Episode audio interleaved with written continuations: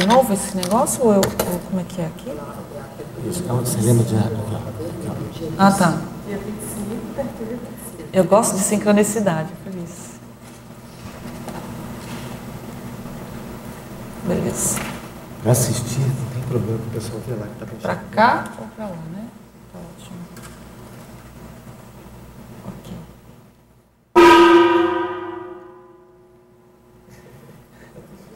Tertúlia. Tertúlia matinal. Matinal. Então, bom dia a todos. É, então, vou começar aqui agradecendo, em primeiro lugar, aí a oportunidade, né, a equipe, o Zaslav, a equipe toda aqui do Tertuliário, né, da gente estar aqui fazendo essa apresentação da pesquisa. Né. Esse daqui é uma pesquisa que está em andamento, é, é, o próximo livro que a gente que eu vou escrever junto com mais uma pessoa que eu já vou falar mais daqui a pouco, que, que é uma pesquisa em conjunto, né? Então eu vou fazer assim, eu vou apresentar para vocês os, já pode passar ali o, o slide? Então nós vamos apresentar para vocês ali é, como que a, a, pesquisa iniciou, mas antes disso, para quem está aqui pela primeira vez, é importante a gente falar algumas coisas, né? Que a CCCI é uma comunidade de pesquisadores, que a autopesquisa é a essência da pesquisa conscienciológica, então tudo que a gente vai falar aqui tem relação com a nossa autopesquisa. Todo voluntário da conscienciologia é, a princípio, autopesquisador, então a gente também procura incentivar que as pessoas façam autopesquisa. Trata-se de disseminar a tecnicidade da autopesquisa pela CCCI. Então, é, esse trabalho aqui e todos os outros que acontecem aqui no Tertuliário tem esse, esse enfoque. Aí eu vou passar para vocês um pouco dessa, o que, que nós vamos falar hoje, né? Vou falar o histórico da pesquisa, a metodologia, a, vou falar propriamente né, do, do caso, da pesquisa da, da inteligência interassistencial. Vamos apresentar um estudo de caso de resgate extrafísico, é, com uma hipótese de análise né, é, dentro dessa, dessa, dessa apresentação e uma conclusão. Né? Tenho aqui o material que vocês receberam, né, que a gente vai abordar durante aqui o, o apresentação, as definições, a, os 11 princípios da interassistenciologia e o teste da sua inteligência interassistencial. E a gente vai falar sobre isso também. Então, essa pesquisa, é, essa pesquisa, então, ela iniciou, tô, eh, depois que, que, a gente chega ao ponto de já ter um material acumulado, a gente começa a verificar onde que tudo começou, né? onde que deu a primeira start para a pesquisa. Aí eu fui ver, por exemplo, que em 2006, em 2002, eu fiz o primeiro debate com a professora Cristiane Ferraro com o tema é, assistencialidade. Então a gente tinha vários debates aqui na época, né, que, é, que era para focar na, na na criticidade, né, na, na, questão da massa crítica da, dos assuntos, e a gente teve esse debate. Foi bem rico.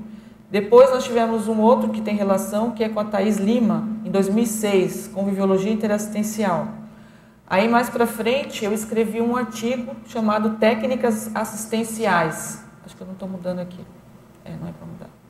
É, que foi em, mar, em janeiro e março de 2005. Aí depois escrevi o verbete Inteligência Interassistencial, em 2012, que aí tem mais relação com o tema que a gente está apresentando aqui, que deu início à pesquisa mais... É mais... seu verbete? É o meu verbete. É. Aí depois um outro para lógica interassistencial, que foi em 2013. Aí nisso tudo começa também, as pessoas começam a saber que a gente está estudando sobre o tema, eu recebi um convite da Apex para ser professora junto com o Will, num curso EAD que tem sobre a TENEPS e PROEX. E a minha aula é sobre assistencialidade, sobre a, a parte da TENEPS e assistenciologia. E aí muito do material que, que, que eu vou trazer aqui para vocês também faz parte dessa aula que é dada EAD. Então, eu, até o ano passado eu, eu, atuei em conjunto com o Will, esse ano eu não pude né, atuar, passei a bola, quem está dando agora a, esse curso é o Caio também, mas as aulas estão todas gravadas lá, né? A gente tem ali alguma participação, é, desde 2013 até o ano passado. Outra coisa também, no, no livro Mapeamento da Sinalética, nós fizemos também uma, é, um capítulo sobre a inteligência interassistencial, justamente para dar ênfase né, na, na questão da sinalética, que a sinalética não adianta nada você ter a sinalética se não for com foco na interassistencialidade. Então a gente tem aqui, nós fizemos uma, uma definição aqui diferente do, do verbete é, para resumir. E agora a gente está propondo uma nova definição da inteligência interassistencial que eu vou passar para vocês. É, depois disso, então, nós também é, tivemos uma. Tá, tá fazendo um eco, né? É, nós também fomos convidados pelo próprio Caio Polizel para fazer um capítulo sobre disponibilidade interassistencial no livro que vai sair provavelmente o ano que vem, que é Áreas da Vida, né, dentro da, da, da PEX. Uh, dentro disso, a, a, escrita propriamente dita né, dessa GESCOM, ela inicia em 2013, né, quando eu, eu começo a escrever o livro, e agora, atualmente, eu abri esse livro né, junto com a pesquisadora Patrícia Pelarice. Então, a gente está naquela, naquela experiência né, de fazer um livro coletivo. Né?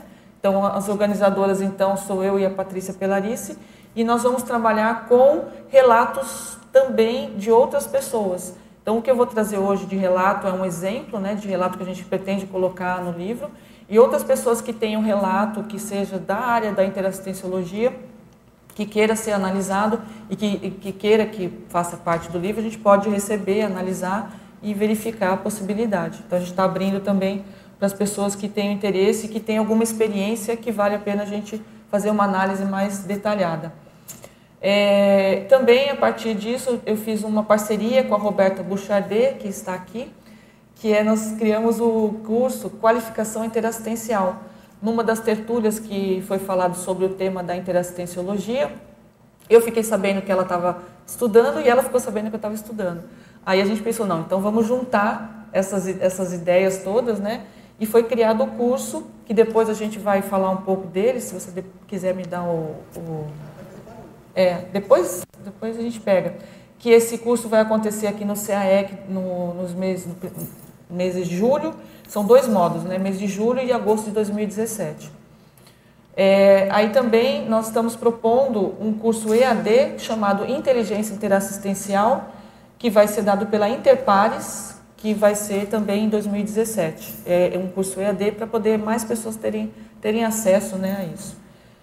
E, e também estamos fazendo uma pesquisa de sinalética interassistencial dentro da dinâmica parapsíquica do acolhimento interassistencial da professora Patrícia Pelarice, que é os bastidores da inteligência interassistencial a partir do polinômio que a gente vai falar aqui dessa nova, dessa nova definição. Então aqui, é, esse foi o, o arcabouço, né, o histórico da pesquisa, até para quem está interessado em escrever livro, até para quem está interessado em verificar como que uma pesquisa pode ser aprofundada, né, e expandida e ao longo desse período vai se, vai se criando uma, uma, uma GESCOM, né? Então, ela já está, por exemplo, já tem estabelecido o sumário, já tem os capítulos, já tem aqui uma, uma quantidade de, de informações, né? Eu até, depois eu até falo alguma coisa do, do, do livro para vocês. E agora, o que, que a gente pretende fazer? É falar um pouco da, da, dessa da proposta da pesquisa né, em si. Então, dentro da inteligência é, interassistencial, qual é o nosso objetivo, o que, que a gente pretende fazer com essa GESCOM e com essa pesquisa? Descobrir o quê? A etiologia. Como surge... Deixa eu aqui mudar, né? É, como surge, quais são as origens da inteligência interassistencial? A gente sabe que aqui na, na, na conscienciologia Parece que a gente já quando chega já tem esse foco, as pessoas já estão entendendo, mas isso não é uma coisa natural. Isso a gente vai ver como que surgiu dentro da gente. Dentro da evoluciologia, quais são as etapas do desenvolvimento ou estágios evolutivos da inteligência interassistencial? Ou seja, em que momento da nossa evolução vincou a nossa inteligência interassistencial, ou se a gente já tem essa inteligência interassistencial, em que momento que ela apareceu da nossa evolução?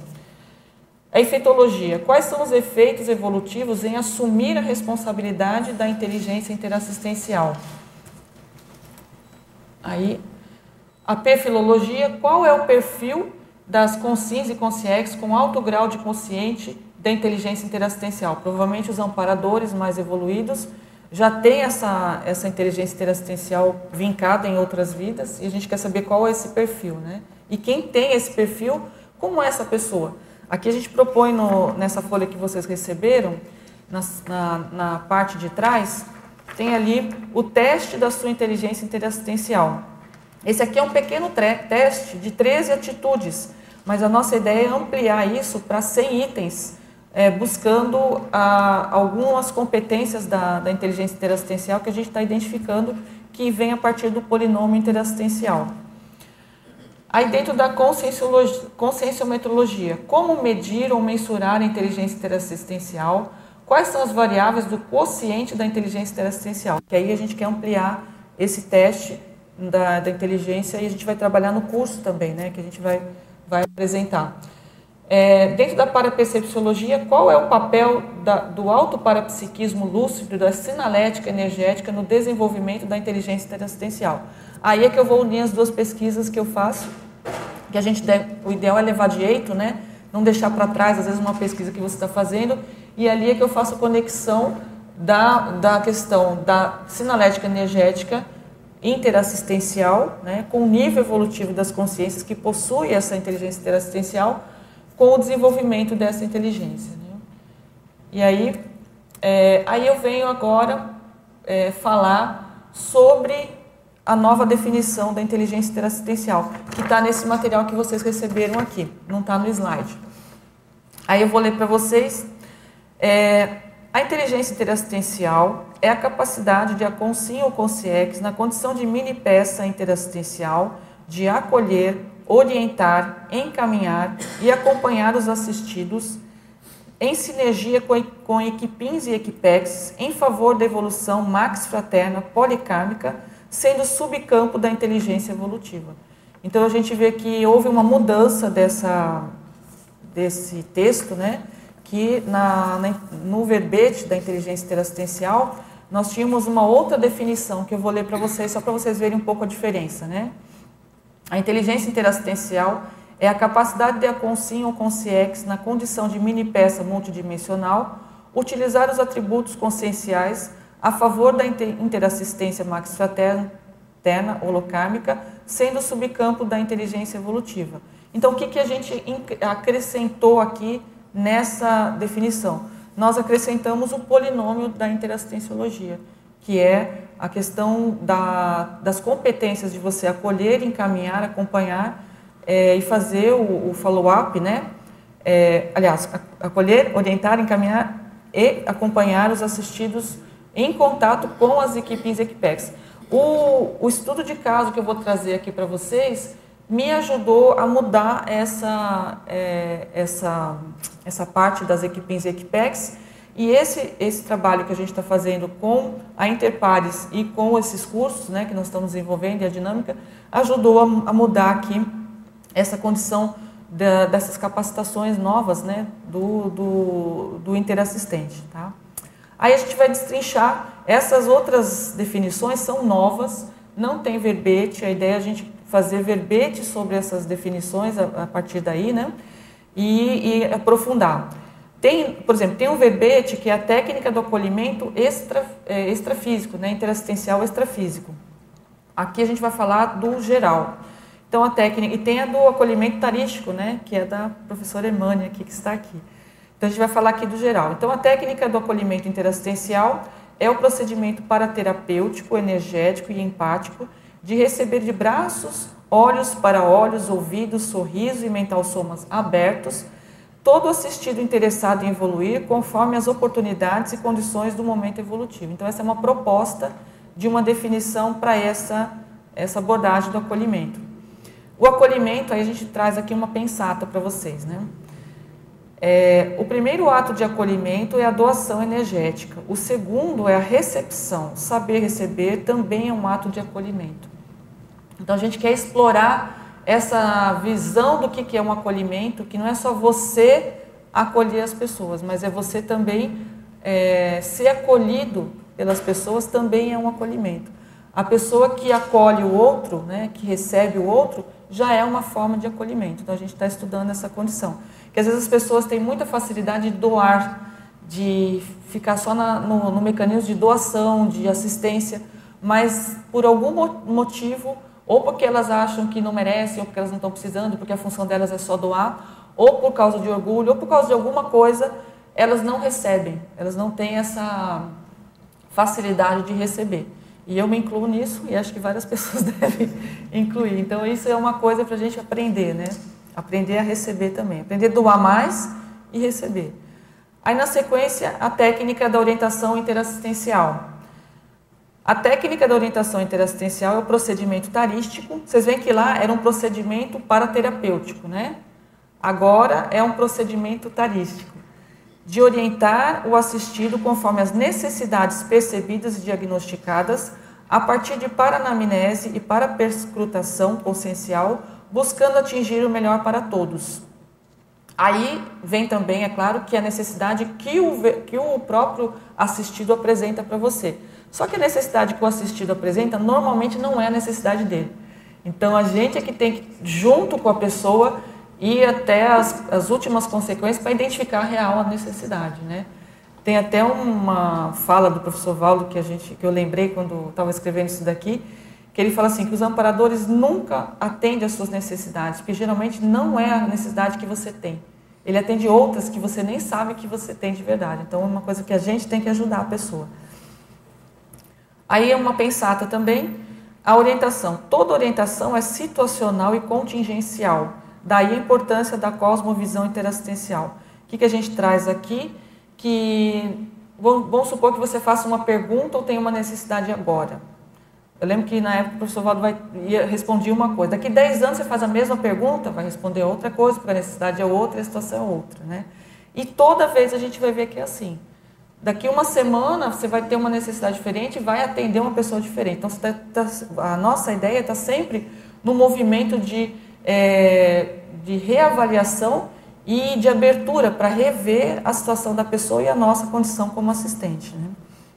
Essa questão contingencial e situacional, daqui a pouco a gente vai falar um pouco, tem uma abordagem de algumas teorias que já são estudadas dentro da ciência convencional, que uma delas é a teoria geral dos sistemas, que é da área da biologia, mas que foi amplamente divulgada em todas as outras áreas, e a teoria contingencial, que é uma teoria da administração, que diz que, por exemplo, é, que existe todo um processo que você pode prever e a maioria das coisas não tem previsão, foge do nosso controle e as pessoas têm que saber lidar com isso. Então, os administradores, por exemplo, eles fazem milhares de planos, né?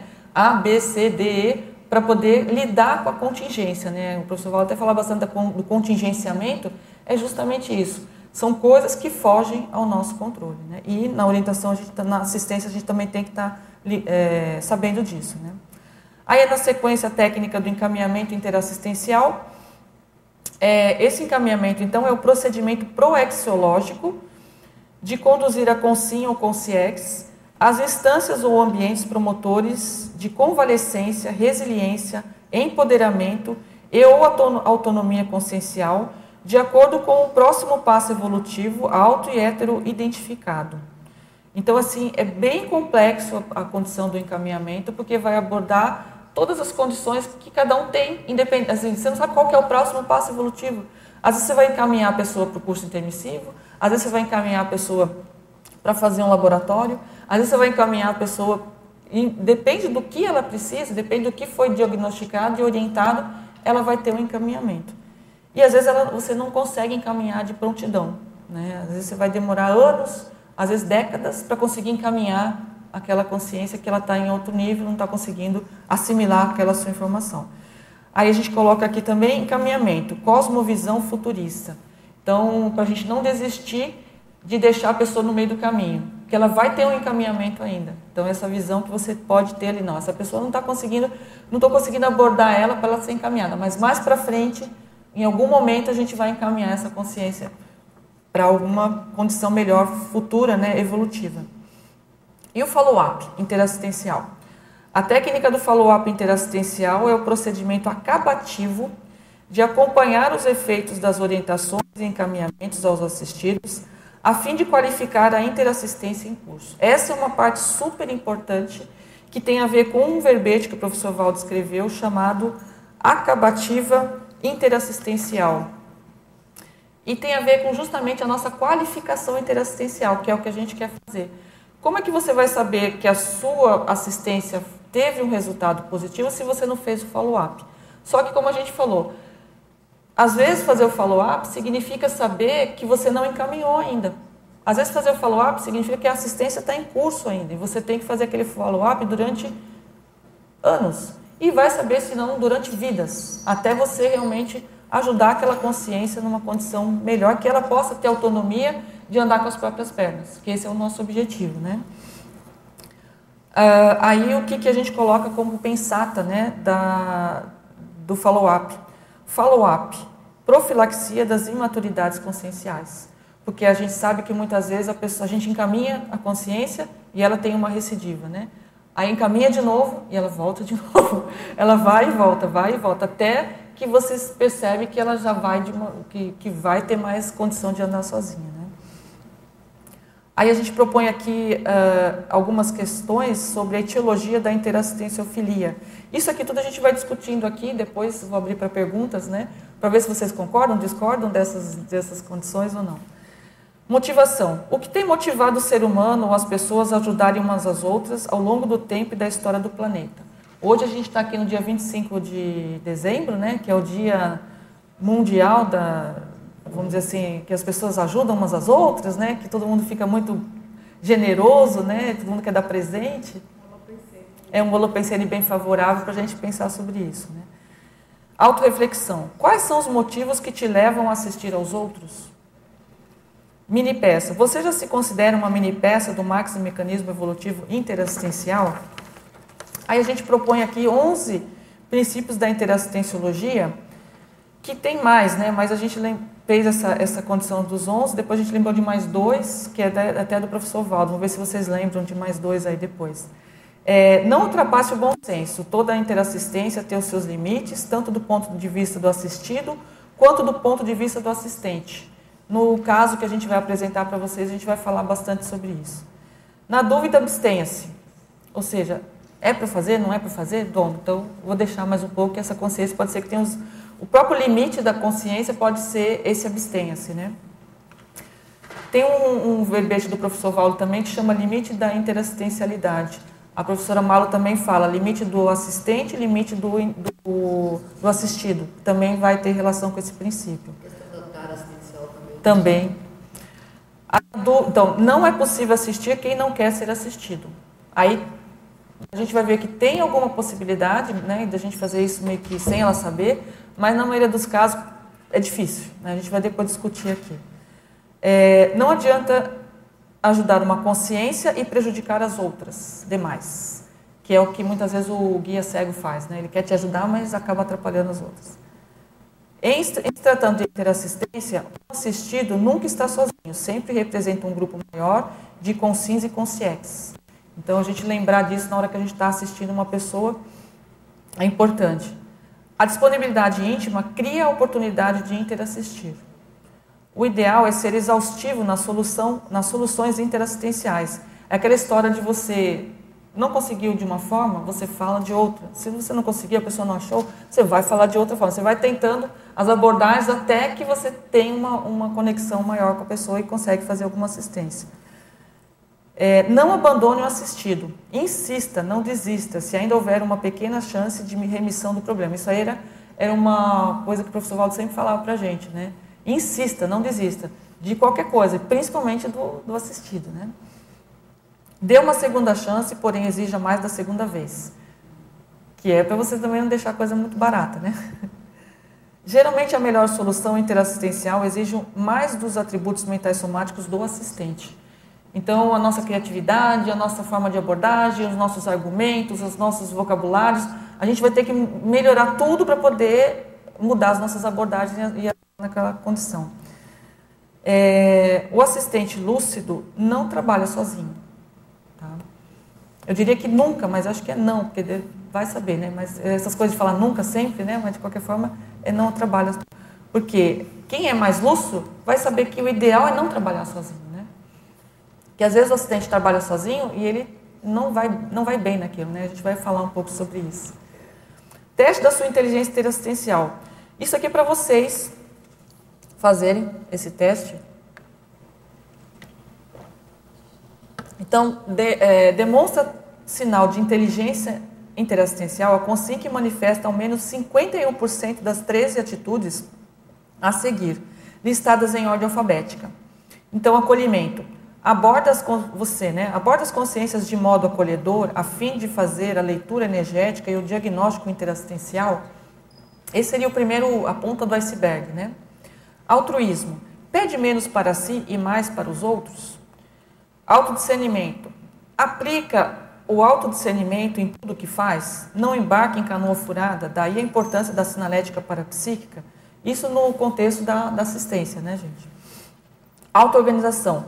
Mantenha a vida organizada a partir da aplicação da técnica do detalhismo em todas as áreas da vida. Isso vai ajudar vocês a entenderem também é, os detalhes de uma assistência, os meandros que os amparadores às vezes querem passar para a gente. Vale a pena a gente trabalhar com esse tema, né? Da, é, desapego. Sabe abrir mão? Despegue-se de amigo ou familiar quando o mesmo ainda não permite ser assistido? Porque isso é aquilo que a gente falou, o limite do assistido, né? Doação. Doa mesmo algo que lhe fará falta? Gratidão. Valoriza os aportes evolutivos? Harmonia. Promove o equilíbrio por onde passa? Holoconvivialidade. Convive bem com a maioria dos seres vivos e consciências, consciências e consciex. Cumpre o que promete? Isso aqui é a questão dos laços né, que se formam através da, dos, dos convívios que é a partir da confiança né, entre as pessoas. E isso vem a partir dessas coisas. Você falou, você fez. Né? É, homeostase. Cultiva a ortopensianidade. Interassistência. Apresenta prontidão e solicitude lúcida. Perdão. Perdoa de modo antecipado. E retribuição. Retribui aquilo que recebeu na vida. Tem um, um, um autor aqui, que é o Martin Seligman, ele fala nesse livro aqui, A Felicidade Autêntica. Esse livro é muito interessante, que ele traz vários testes. E um dos testes que ele propõe aqui é o teste da bondade e da generosidade. Agora, ele é bem sucinto. Todos os testes dele têm duas opções. Tipo, ou você é ou você não é. Então, ele fala assim, né? É, ajudei voluntariamente um vizinho no mês passado? Se você ajudou, você tem ponto. Senão... Aí o outro, Raramente me interesso pela sorte dos outros, tanto quanto pela minha. Então, vai ser mais ou menos é, draconiano, né? Ou você é generoso, ou você não é generoso. Eu estou dando uma chance de 13, 13 possibilidades para você. E eu achei muito interessante. E esse autor ele faz o tempo todo assim, todos os a maioria dos testes dele tem duas opções, né? E é bem Oi? Qual que é? Eu não sei. É, eu acho que é americano. É, ele é bem pragmático, né? Eu gostei. Ou é 880, né? Mas tudo bem, tem mais chance. Aí eu trago aqui uh, esse livro aqui que eu vou falar para vocês, que eu achei muito interessante, que chama O Foco Triplo. O foco triplo, ele traz um pouco dessa nossa visão, aonde que eu mostro aqui? Aqui assim, ó, o foco triplo. Tá? Os autores desse foco triplo, Daniel Goleman e Peter Senge, que são os caras. Esse aqui é o Daniel Goleman da inteligência é, emocional e no trabalho e tudo aquilo. O que, que acontece? Quando, e ele escreveu um livro chamado Foco também, Daniel Goleman. De, dentro desse livro Foco, ele descobriu que existia um, mais de um foco. E aí ele resolveu escrever o foco triplo. Quando ele estava escrevendo, ele entrou em contato com o Peter Senge, que já estudava um dos, dos focos, que é a visão sistêmica. E aí ele propõe os três focos, que é no eu, nos outros e nos sistemas. Que isso parece muito com a nossa visão holocármica, né? O ego kármica, o grupo karma e o polikarma. Então eu achei bem sincrônico a gente pensar e você vê que alguma coisa estão captando. E esse livro aqui, a proposta, é que esse é, foco triplo seja ensinado desde do prézinho, desde o pré-primário até aos doutorados e assim por diante. E já tem escolas que estão usando o foco triplo na educação. Educação sistêmica. E aqui é interessante que eles têm várias experiências já em curso que têm resultados muito fora do padrão do que a gente poderia imaginar, colocando crianças de, de 6 a 8 anos em contato com essa informação e fazendo essas crianças pensarem de modo sistêmico para resolver os seus próprios problemas. Tem um caso aqui que é bem interessante, deixa eu ver se eu vou achar aqui, devia ter marcado, que é assim, as crianças elas são convidadas a, a discutir sobre as brigas que elas tinham durante o recreio. E aí eles falam assim, achei aqui, ó. Então ele fala assim, ó, e eles fazem um vídeo, eles montam um vídeo do que, que elas, essas crianças fizeram para resolver o problema delas da, da questão da briga do recreio. E essas crianças, elas criaram um diagrama é, que tem duas variáveis chaves, né? É, palavras maldosas e sentimentos feridos. Eles mesmos criaram uma solução para eles e perceberam por que, que eles brigavam. Aí eles criaram esse diagrama aqui, criança de 6 a 8 anos, né? Tem lá no, no grupinho deles. Ó, meninos de 6 anos, aliás, só de 6, sentados em torno de um pequeno diagrama que eles mesmos criaram para representar por que brigavam no parquinho. Aí eles colocam que começa tudo com palavras maldosas. Aí o outro dizer desculpe, desmanchar o grupo, disputar um jogo com, com um outro time e sentimentos feridos. Então, assim, era um círculo vicioso que, que acontecia o tempo todo, e aí eles perceberam o que, que eles estavam fazendo uns com os outros. Para cortar isso, eles eles começaram a perceber que eles tinham que dizer mais desculpe e não ir mais uh, fazer essas palavras maldosas com os outros. Então, eles mesmos resolveram o problema deles. Eles fizeram uma autoassistência, né? mas os professores né, e o ambiente dessa escola que é, ajudou eles a fazerem isso. É, é a Fundação é, Waters Foundations, que isso já é uma, uma prática que eles estão fazendo ali. Então você vê que começa em algum ponto é, sementes né, dessas lucidez, a gente sabe que tem aquela amplidão da, das pessoas captarem as informações, que não é só na conscienciologia, que as pessoas estão captando ideias avançadas e que estão colocando em prática isso, e as pessoas vão ter uma visão futura né, de assistência e interassistência nos grupos que vai diferenciar aí no futuro. Aí a gente vem com a ideia da evolução pensênica e paradigmática um crescendo do pensamento mecanicista, daquele materialista, né, de causa e efeito, para um pensamento sistêmico, que é dessa teoria sistêmica, né, que tudo está interconectado, que nós vivemos num sistema aberto. Então, esse autor aqui, que propõe essa teoria, né, que é, o, é um biólogo, ele propôs essa teoria, é o Ludwig von Bertalanffy, eu não sei como é que fala isso. É, exatamente assim. é assim, né? Esse daqui é, é um biólogo, em 1947 ele lança essa teoria. E esse livro aqui, ele lançou mais ou menos 20 anos depois, em 67, para poder mostrar como que a teoria que ele tinha lançado teve efeito em quase todas as áreas de, de pesquisa, da psicologia, da sociologia, da, da administração, de todas as áreas. E por que isso? Porque foi uma mudança de paradigma planetária. A partir desse ponto, as pessoas começam a viver numa visão mais sistêmica, numa condição mais sistêmica de perceber que tudo que ela faz, um ato que ela tem aqui, não é simplesmente uma causa e um efeito. Existe o, o, a questão da complexidade. A complexidade, então, significa que para uma única, um único fato existem múltiplas causas e múltiplos efeitos. E aí as pessoas começam a ampliar as suas condições na área da sustentabilidade, da ecologia, de verificar que, que tudo está correlacionado, que existem variáveis externas, no caso da administração a gente estuda, né? A variável da política, da economia, da, do meio ambiente, das necessidades dos consumidores, de tudo, de tudo que está acontecendo para poder tomar uma decisão. E é assim que acontece na nossa vida também. Quer falar alguma coisa? É, que é liga para os sistemas complexos, né? Sim. Aí a proposta de estudo que eu vou apresentar, que é uh, um resgate no, no Museu dos Expedicionários, aí eu vou falar mais, mais à frente ali, que a gente tem alguns slides que eu gostaria de passar. É, esse, esse estudo de caso, ele, ele estava esquecido, né, que foi em 2010, com a vinda de algumas é, estudos sobre o belicismo, inclusive um, um, verbete que a minha irmã, né, nada é por acaso, defendeu aqui, que é temperamento belicista, eu comecei a lembrar de várias coisas que aconteceram comigo do ponto de vista do belicismo. E um deles foi essa questão desse resgate extrafísico no, no Museu dos Expedicionários em Curitiba, que tem a ver com o belicismo. E aí a gente vê que tem relação com o bolsão do belicismo que está sendo trabalhado. O ano que vem vai ter um curso né, do temperamento, da, da do temperamento belicista. Então vocês veem que. E aí, quando eu estava fazendo essa, esse trabalho aqui para apresentar aqui hoje, me veio a inspiração de trazer esse caso esquecido, porque isso elucidar as coisas, e aí eu não vi que tinha relação com tudo que a gente vai falar aqui hoje. Tudo bem? Dele, né? Vou contar. Tan, tan,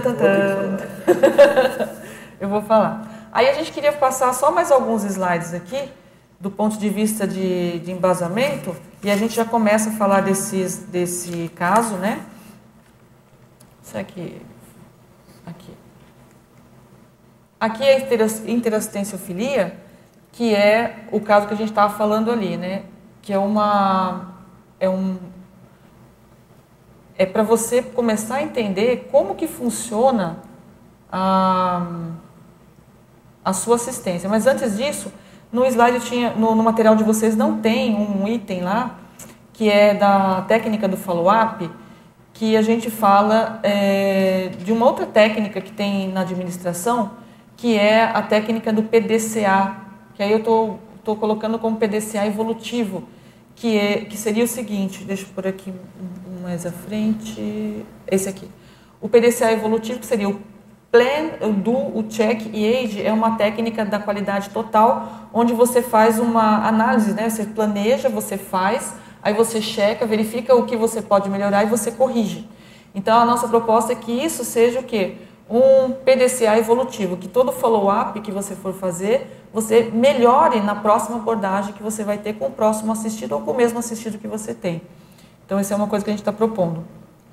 A interassistenciofilia seria a condição da consciência, ou consim, consciex lúcida, gostar de e ser predisposta à interassistência consciencial avançada, cosmoética, universalista, max fraterna e policármica, ou seja, altruísmo evolutivo, max fraternismo, empatia, e do outro lado, né, antagonismologia, o egocentrismo, o utilitarismo, a empatia biológica e a assistenciofilia. Assistencio existencialismofilia, que seria a questão do existencialismo, né? Aí aqui uh, a gente já perguntou para vocês, né, para a gente poder pensar o que cada um pensa, né, por que que faz a, a assistência. E aí a gente vai falar um pouquinho aqui é, do estudo que foi feito, né, tem um dicionário no Lociclo que eu recomendo, que é esse daqui eu tirei só a cópia, né, da, de algumas partes, que é o Dicionário do Desenvolvimento depois, se vocês quiserem pegar lá, é Wolfgang, é, Wolfgang Sachs, né, o, o autor, é, Guia para o Conhecimento como Poder. E ele tem um capítulo que fala sobre a ajuda. Eu achei bem interessante esse capítulo. Ah, quem escreveu foi a Marianne Gronemeyer. E ela fala justamente de um histórico de como que as pessoas ajudavam até os dias de hoje. E o que eu tenho aqui, que eu mostrei, que eu quero mostrar para vocês, é justamente isso, por exemplo, na economia, né? É, é uma pesquisa é, da, da ajuda, mas com base no dinheiro, né? Então, como que as pessoas ajudavam, o que, que, que manifestavam na pessoa queria ajudar o outro? Na Idade Média, os monarcas e os senhores feudais ajudavam os mendigos para salvar sua alma. Então, aquela coisa bem assim, motivadora, né? Não, vamos ajudar esse povo, porque senão a gente não vai ter um lugarzinho lá no céu. Já no século XVI, um mendigo era tratado, alimentado antes de ser expulso da cidade. Porque eles tinham um sentimento de culpa, não queria perder a alma, né? não queria deixar de ter o, o céuzinho lá, mas eles perceberam que eles não podiam ficar é, acolhendo muita gente, porque chegou uma época dentro desses castelos é, que eles tinham mais de 17 mil mendigos para serem atendidos. E aí eles começaram a ver, não, a gente não vai dar conta de atender esses mendigos todos, então a gente tem que ir acolhendo e devolvendo para o mundo, né? Ó, então vem, você toma um banho, recebe uma comida e vai embora. E a gente nem sabe o que você vai fazer. Aí, no final do século XVI, XVII, a, a repressão fez dos mendigos condenados. Então, além de ser expulsos, eles eram extirpados, já nem, nem acolhia mais, nem, nem dava comida, eles já, já eram todos assim, é, tirados do ambiente. Na era industrial, todos deveriam trabalhar e não deveria haver mendigos. Aí começa a ver que essa questão não, não traz mais uma compaixão, um sentimento de compaixão, você vê um mendigo, mas um sentimento de revolta, por que, que essa pessoa não está trabalhando? Se eu estou trabalhando, essa pessoa também tem que trabalhar. Se eu estou ralando aqui, essa pessoa também tem que ir. Então as pessoas começam a ter um sentimento um pouco antagônico aos mendigos. E, e fazer com que eles tomem algum, né, vai procurar. Mas aí com a repressão, que faltou emprego para todo mundo, as pessoas começam a voltar a pensar, não, peraí, essa pessoa está sendo mendiga porque ela não está trabalhando. Mas porque ela não está trabalhando, não é porque ela não queira, mas é porque não tem trabalho. Então vamos ajudar. Aí volta um pouco essa condição de querer ajudar as pessoas. Na era moderna, expande-se a ajuda em benefício das conquistas da própria civilização ocidental, da padronização da normalidade, qualidade total. Então as pessoas hoje, a maioria quer ajudar os outros para manter o status quo da sociedade, civilidade. Opa, peraí, isso aqui está saindo do padrão, essa pessoa está um mendigo, opa, mendigo não, não faz parte da natureza, da, da, paisagem desse turismo aqui que a gente quer em Foz do Iguaçu. Tem muito, muito, muito mendigo na rua, vamos tirar esses mendigos aqui para ficar uma coisa bonita, normal e a gente conseguir né, tra trabalhar bem com as pessoas. Então, existe um, um sentimento não muito fraterno hoje nas pessoas de querer ajudar, mas assim no sentido de querer se livrar daquele problema que está à vista, né?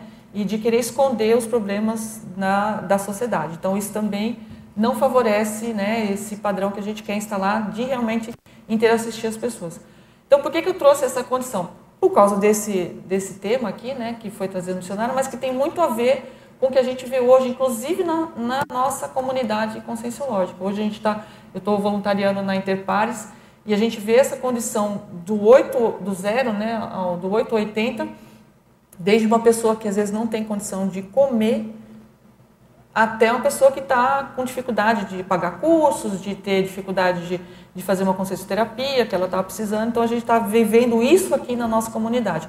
E tem relação com, com essa economia, né, com essa condição de você é, saber lidar com o dinheiro e por que, que você está dando aquele dinheiro, qual a sua intenção com aquilo, então isso também é uma coisa que a gente está vivenciando.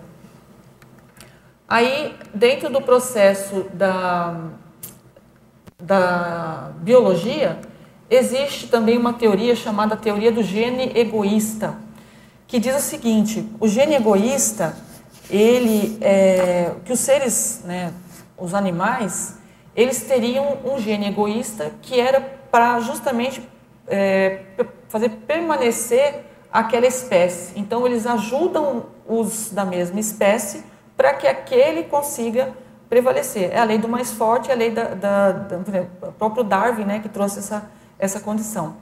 Só que aí a gente traz aqui uma matéria, né, chamada a gorila altruísta. Isso aqui é lá do, do holociclo, tá? É do, do cosmograma.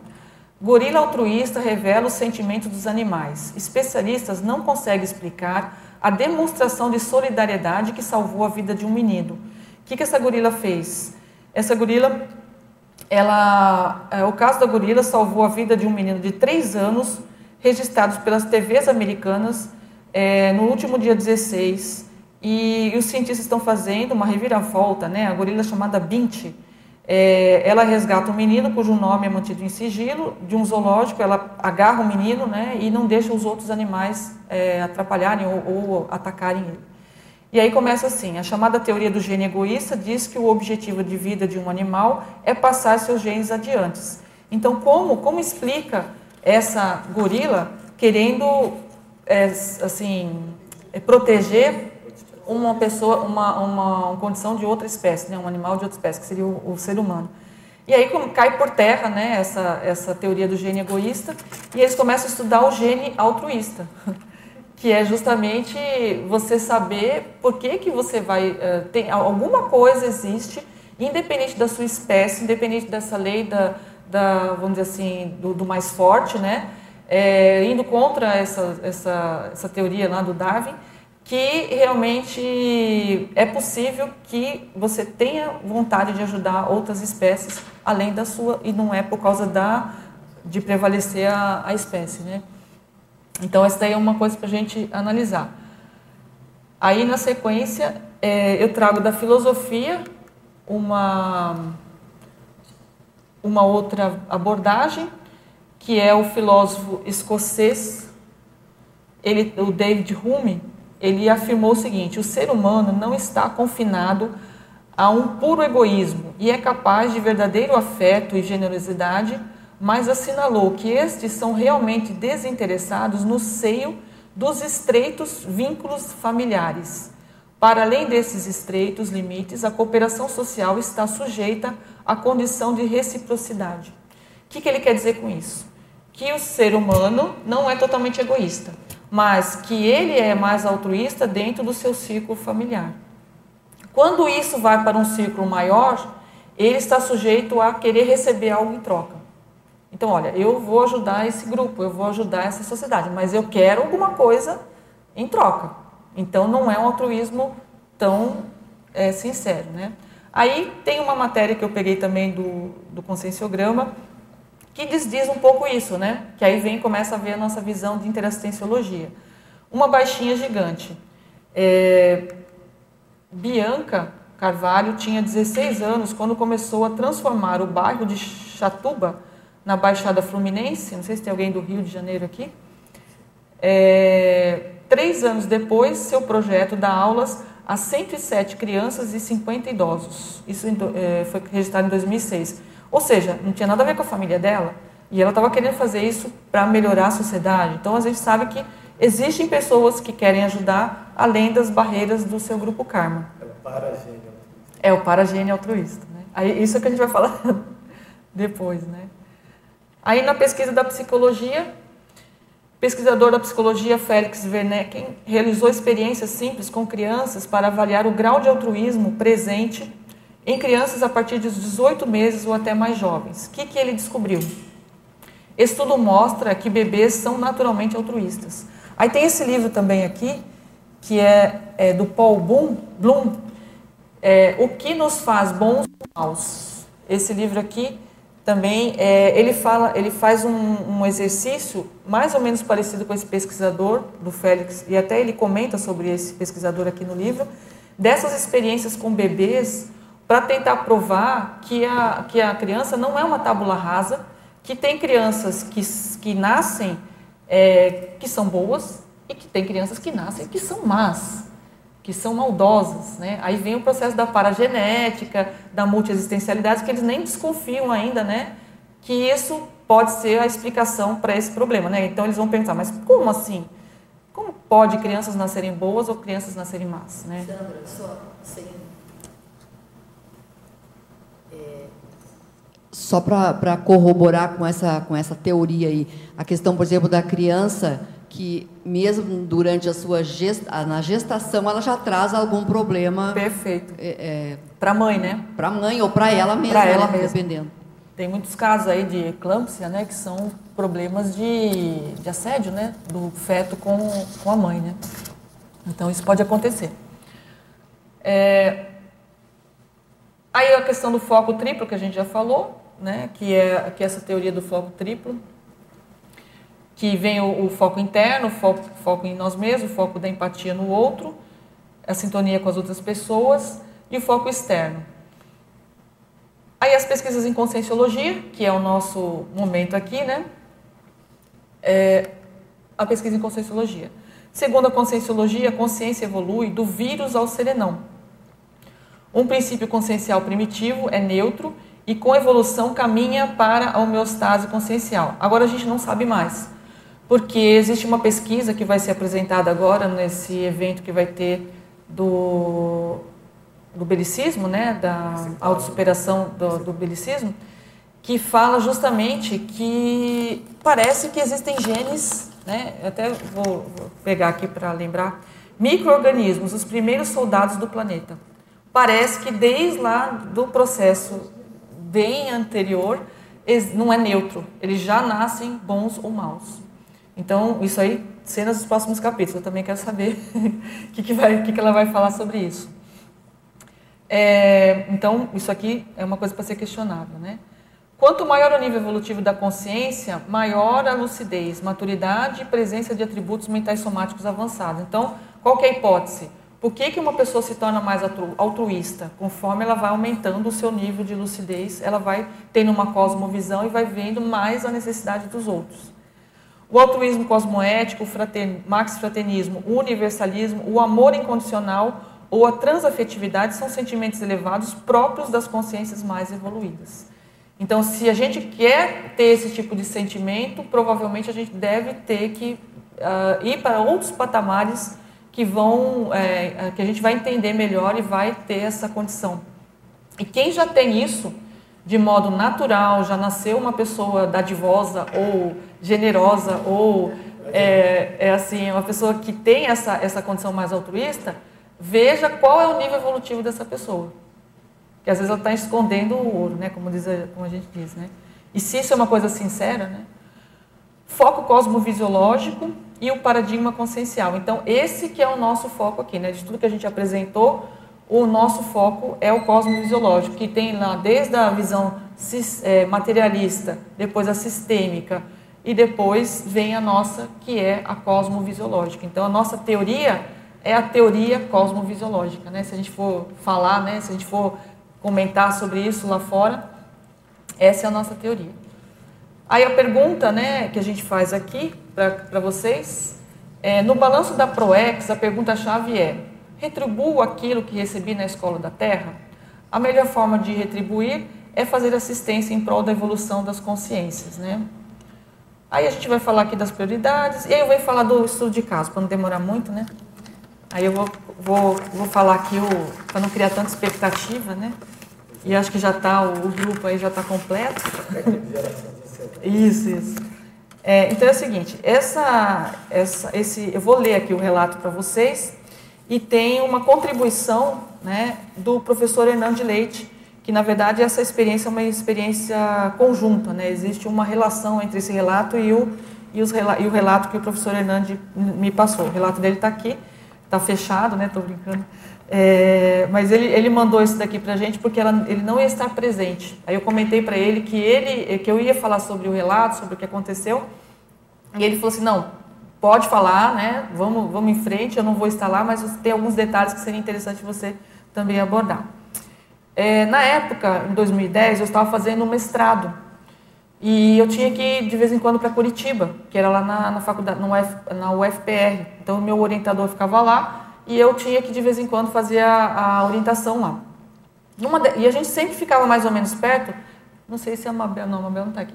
Tinha algumas pessoas que faziam a, a, o mestrado com a gente, e a gente tinha mais ou menos um, um, local, mais ou menos, tinha um hotel que era perto, tinha sempre um sistema que a gente já usava para poder hospedar e já ir direto para a faculdade e tal.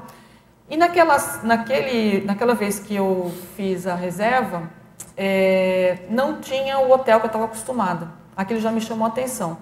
Aí eu tive que fazer reserva em outro hotel. Olha o nome do hotel: Hotel Bonaparte. Rua Visconde de Guarapuava, 1116 Aí aquilo me chamou a atenção. Eu falei: Bonaparte? Acho que isso aí tem alguma coisa a ver.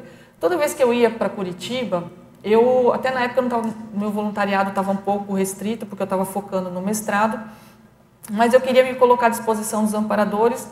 Toda vez, então, eu ia lá, fazia orientação, às vezes eu ia lá dar uma palestra em Curitiba, né, na, na, no IPC de Curitiba, às vezes eu fazia alguma oficina, fazia alguma coisa depois da orientação. Né? Então, primeiro eu ia lá, cumpria a minha obrigação e no dia seguinte eu fazia alguma atividade. Dessa vez eu não tinha atividade nenhuma, mas eu pensei, não, vou me colocar à disposição dos amparadores né, para ver o que acontece. Na semana antes da minha ida, eu tive uma projeção. Aí eu vou falar aqui para vocês, vou contar que foi no, eu fui na, uh, no dia que eu estava lá no hotel, era dia 10 de abril. E o dia que aconteceu a, a, projeção foi no dia 1 de abril, ou seja, nove dias antes, ou dez dias antes da, de, eu, de eu estar lá. A gente sabe que muitas coisas que acontecem hoje, aqui, extrafisicamente, já aconteceram às vezes uma semana, dez dias, às vezes meses antes, né? Então foi o caso aqui. Abaixo o relato de uma projeção semiconsciente onde hoje está sendo confirmada, ou seja, naquele dia 10. Ontem tive um sonho misturado com projeção, me vi numa cidade bem movimentada, estava acordada e pensava muito em me localizar. Sabia que estava projetada. Vi um restaurante, depois um viaduto com ruas e muitas lojas. Muitas pessoas passando na rua. Algumas pareciam estar me vendo. Eu achava até estranho, né? Porque eu estava passando na rua falei, nossa, será que eles estão me vendo? Coisa estranha. Por isso que eu achei que estava semi-consciente. Algumas palavras-chave que depois eu fiz o relato, porque era muita informação que tinha vindo de uma vez. Museu, exército, escravidão, resgate, meninos com rabo, acorda, acorda. Aí, isso daí é uma técnica que a gente usa quando você pega a informação e você sabe que se você não anotar as palavras-chave, você vai perder o relato todo. Aí eu fiz essa, essa técnica. Aí o relato. Subo em direção a uma rua, parecia estar sabendo o que estava fazendo. Chego a um local que parecia lembrar um exército. Entro no local e vejo vários artefatos. Aquela, aquela inicial ali era uma projeção semiconsciente. Essa daqui já era consciente. Chego a um local onde parecia lembrar o exército. Né? Entro no local e vejo vários artefatos bélicos e logo na entrada duas consciências patológicas eram meninos com rabo parecendo uma cobra. Havia um homem que tomava conta do local e outro que parecia estar preso lá dentro. Ele era alto, forte, meio gordo, de aproximadamente uns 50 anos, com barba, usava óculos, com aros escuros, fazia lembrar um tipo indiano. Comecei a conversar com o senhor. Ele falou algumas coisas sobre Alá. Disse a ele que meu esposo era descendente de árabe. Depois falei que morava em Foz do Iguaçu, Campinas. Na hora pensei, por que falei isso? Na verdade era Paraná. Aí deixei, continuei. Em seguida, um homem se transfigura numa mulher e começa a falar sem parar e sem mais me escutar. Aí eu perdi o contato com aquela consciência. Quando vejo as duas consciências que estavam perto da porta se enrolarem no pescoço da mulher com seus rabos, parecendo cobras. Neste momento falo para a mulher: "Acorda, acorda". Tipo assim, eles estão vão te vão te pegar aqui de novo, né? Acordei com, com, como que repetindo essas palavras mentalmente. E aí isso foi o que aconteceu. Uh, aí fiz uma análise na época, né? E nesse dia depois vou falar da análise para vocês, né? É, nesse dia, o que, que eu pensei? Estou hospedada numa rua próxima do local, no Hotel Bonaparte. Fiquei um dia mais após a aula do mestrado. Isso favoreceu que tivesse em mente mais, a mente mais aberta para investigar sobre a projeção e ficar à disposição para trabalhar no caso se fosse necessário. Tive a inspiração de perguntar ao taxista se havia algum museu de exército por perto, e para minha surpresa ele disse que sim. Era o Museu dos Expedicionários. Então, provavelmente, uma semana antes, os amparadores me levaram lá para eu ter uma projeção que era para resgatar essa consciência dentro do Museu dos Expedicionários.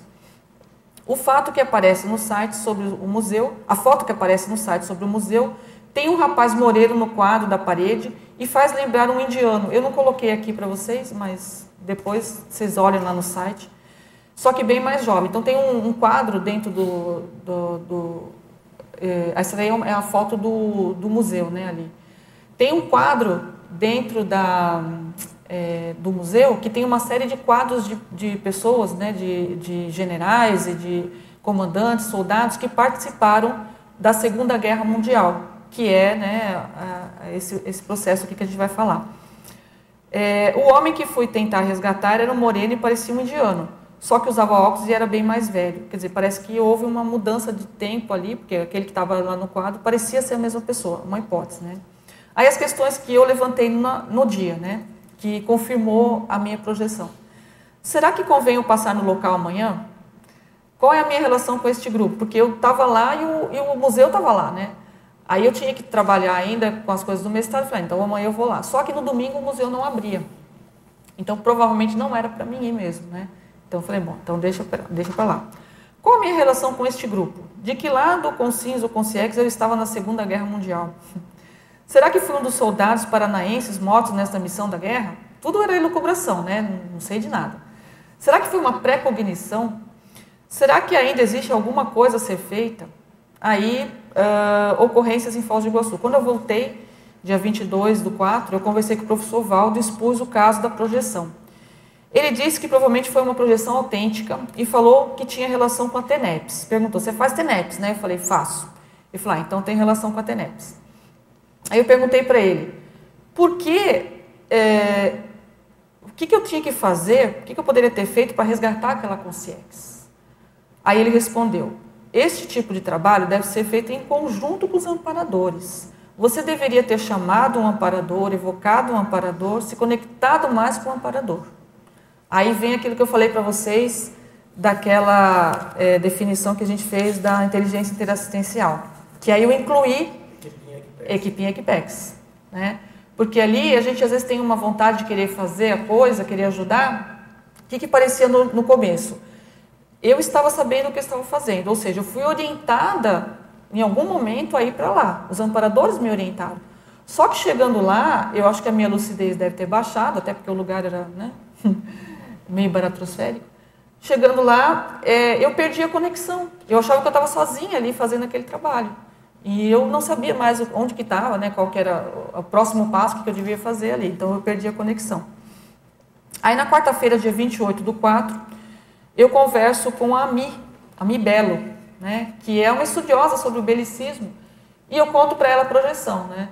Mas aí, antes de eu contar a projeção, na verdade, foi, foi antes de, de, eu, de eu falar da projeção, ela veio falar para mim uma, uma informação. Ela falou, Sandra, eu vou te falar uma coisa que aconteceu, não sei por que, que eu vou falar para você, mas eu vou falar. No complementário agora, que teve, dia 23 e 25 do 4, é, o professor Hernandi, ele recebeu várias consciex que foram assistidas no campo dele, que foram da FEB, da Força Expedicionária Brasileira. E eu não sei porquê, né? E teve lá um negócio da Clarice Inspector também, que ele identificou. E eu, eu tive vontade de falar isso para você. Você tem alguma coisa a ver com isso? Aí eu falei, olha, Ami, parabéns, você pegou em cima do lance. E obrigada por você ter me falado isso, porque eu nunca ia saber o negócio da, da, da ligação, da projeção com esse, esse acoplamentário e essa, essa ligação da FEB. Aí o professor depois, o professor Hernando de Leite, a gente conversou, ele perguntou se eu estava pesquisando alguma coisa, né? Porque a, a mim falou rapidamente, olha, Sandra teve uma projeção lá com os expedicionários. Aí ele veio conversar comigo e falou, escuta, você está estudando alguma coisa sobre os expedicionários? Eu falei, não, estudando não estava, mas agora eu estou. Né? Eu tive a projeção e o negócio foi para frente, né? E aí ele, ele, ele teve várias coisas que ele anotou naquele dia e a Clarice, falou da Clarice Inspector, né? O que, que a Clarice Inspector tinha a ver com o assunto, né? Nessa, nessa, nesse relato que ele deu aqui para gente, é, ele conta que a Clarice Inspector foi casada com um, uma pessoa que era da FEB. Aí ele foi lembrar também uma outra, uma outra, uma outra coisa que aconteceu com ele, que é o seguinte, ó, é, ele chegou na Conscienciologia indicado por um colega espírita médico cuja mãe foi sobrevivente do naufrágio de navio atacado pelos alemães para forçar o Brasil a entrar na Segunda Guerra. Então, assim, está tudo misturado né, com, com esse processo da, dessa, de, dessa entrada né, da, da guerra. E para a gente, só para vocês ilustrar, só para ilustrar aqui né, a condição, é, o Museu do Expedicionário foi criado em 1946, ilustra a participação do Brasil na Segunda Guerra Mundial, em especial a participação dos soldados paranaenses. Então, assim, tem a ver com nós, tem a ver com o processo aqui né, da, da parageografia, da onde a gente trabalha. E o que parece, né, é a análise que a gente começa a fazer. Houve um acolhimento, né, um rapport com essas consciências. Eu pensava que nem que tudo nada tinha acontecido, né? Não, então acabou a história, né? Não consegui fazer nada, me senti super, né? Falei, nossa, que falha minha, né? Realmente teve alguma falha. Mas aí parece que os amparadores ainda aproveitaram para tirar as consciências que ainda estavam lá, que eu só vi uma, né, mas devia ter mais, e levar para o acoplamentário. E oi? Foi encaminhamento. Né? Aí foi um encaminhamento uh, ou uma orientação, porque a gente acha que ainda tem um encaminhamento em curso, até porque de, 10, do, de 2010 até agora, isso não foi mexido para nós, né, pesquisadores, agora que está tá, tá trazendo à tona, Uh, o, professor, o professor Hernandes falou que faz uns dois anos que ele, que ele teve vontade de mexer com isso de novo e recentemente ele voltou a, a pesquisar isso novamente. Então, assim, parece que existe um bolsão realmente do belicismo para ser trabalhado e que isso agora pode ser tratado, né? E uma das coisas que a gente sabe é que às vezes você não pode expor uma, uma, uma assistência que foi feita se ela não está ainda calçada, né? Aquele negócio tem que deixar esfriar para depois você falar. Então, hoje, por exemplo, eu achei que já era possível, acho que os amparadores deram essa inspiração justamente para poder apresentar isso daqui. E aí, o que vem é a questão da visão sistêmica, né? Que é aí que, que eu fiz análise, né? Depois, como que a nossa interassistência, a gente como uma mini peça, tem uma repercussão em algo que a gente nem imagina e quando isso é confirmado, quando a gente vê a extensão disso, a gente percebe que se você está predisposto em qualquer lugar que você esteja do planeta, pode acontecer um tipo de assistência. Né? Então essa é a minha abordagem aqui. Aí agora eu queria ver o que vocês pensam sobre isso, de tudo que a gente falou e a gente analisar essa, essa repercussão é, tanto do ponto de vista das definições que a gente deu, como do ponto de vista dessa análise né, que a gente fez, dessa, desse conjunto aí de, de situações. Alguém quer fazer pergunta? Isabel ah, levantou, pediu primeiro, então. Vamos... Olha, é tanta coisa que a gente não sabe nem por onde começa. Mas eu vou, vou começar pelo essa história do, do genimal, genimal e bem. Tem, teve um, é, um YouTube de dois menininhos é, que mataram a formiga, não sei se vocês sabem. Se alguém lembra? Que mostra bem isso. Como é que chama? Dois irmãozinhos gêmeos. Ah, dois irmãos gêmeos. Que um matou a formiguinha e o outro sofreu profundamente porque o irmão matou a formiguinha. Isso ainda está por aí, quem quiser assistir. E o negócio foi tão impactante que foi parar na televisão. Deu sei lá quantos mil acessos, milhares de acessos. Porque como é que, que explica? É, um o pai teve que fazer o enterro da formiga. Nossa. Porque ele, ele ficou mortificado como teu irmãozinho. Olha. Você matou. É, você matou, você, você matou a formiga? Mati. Por que, que você matou? Ah, porque para um ele era totalmente insensível.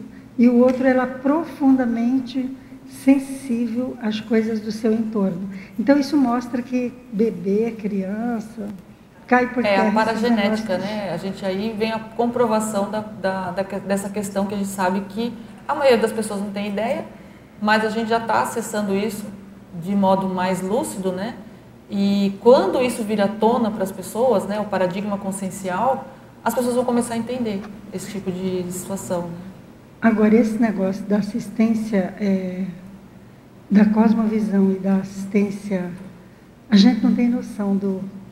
A gente não tem noção mesmo. Eu acho que nós somos muito. Tem que pegar fragmentos das rememorações, de projeções, porque quando eu tive que. É, é, curiosamente, eu e a, ela, a gente vai para a Austrália, quando a gente precisou ir, no mesmo, na mesma cidade, num país, num, num continente quase, né? A gente vai, o filho dela mora lá e o meu mora lá, em Brisbane. E eu estava lá, e parece egoísmo. Eu disse, larguei tudo e fiquei cuidando do meu filho. Três meses que eu fiquei lá na, eh, ano passado, né? Só que foi quando eu tive uma expansão de projeções fora do normal. Entendeu? Eu, eu, eu estava aqui o tempo todo, eu vi as coisas acontecendo aqui. Então você sente que você está junto, não tem distância. Aí parece que os amparadores, é, é, ou não sei se é a gente ou é os amparadores, potencializa essa rememoração, essa lucidez de, de assistência mesmo.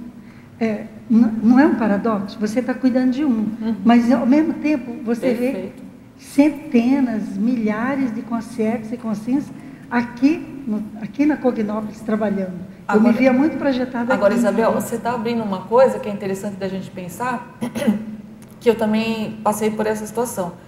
Eu, na minha situação, eu tinha um, um mega foco pontual que era a questão do estudo da pesquisa. Eu estava hiper focada naquilo, né? Mas, ao mesmo tempo, eu tinha me predisposto para a interassistência, de modo, assim, lúcida, né? Você provavelmente também deveria ter essa condição de não, agora o meu foco é essa criança, é, é o meu filho, né? Não é, não é criança, né? um, não é um adulto, né? Mas é o meu filho. Mas já tinha uma predisposição para fazer uma interassistência. Então, pode ser que a gente, às vezes, fique um sentimento de culpa, né? De atender certas áreas da nossa vida.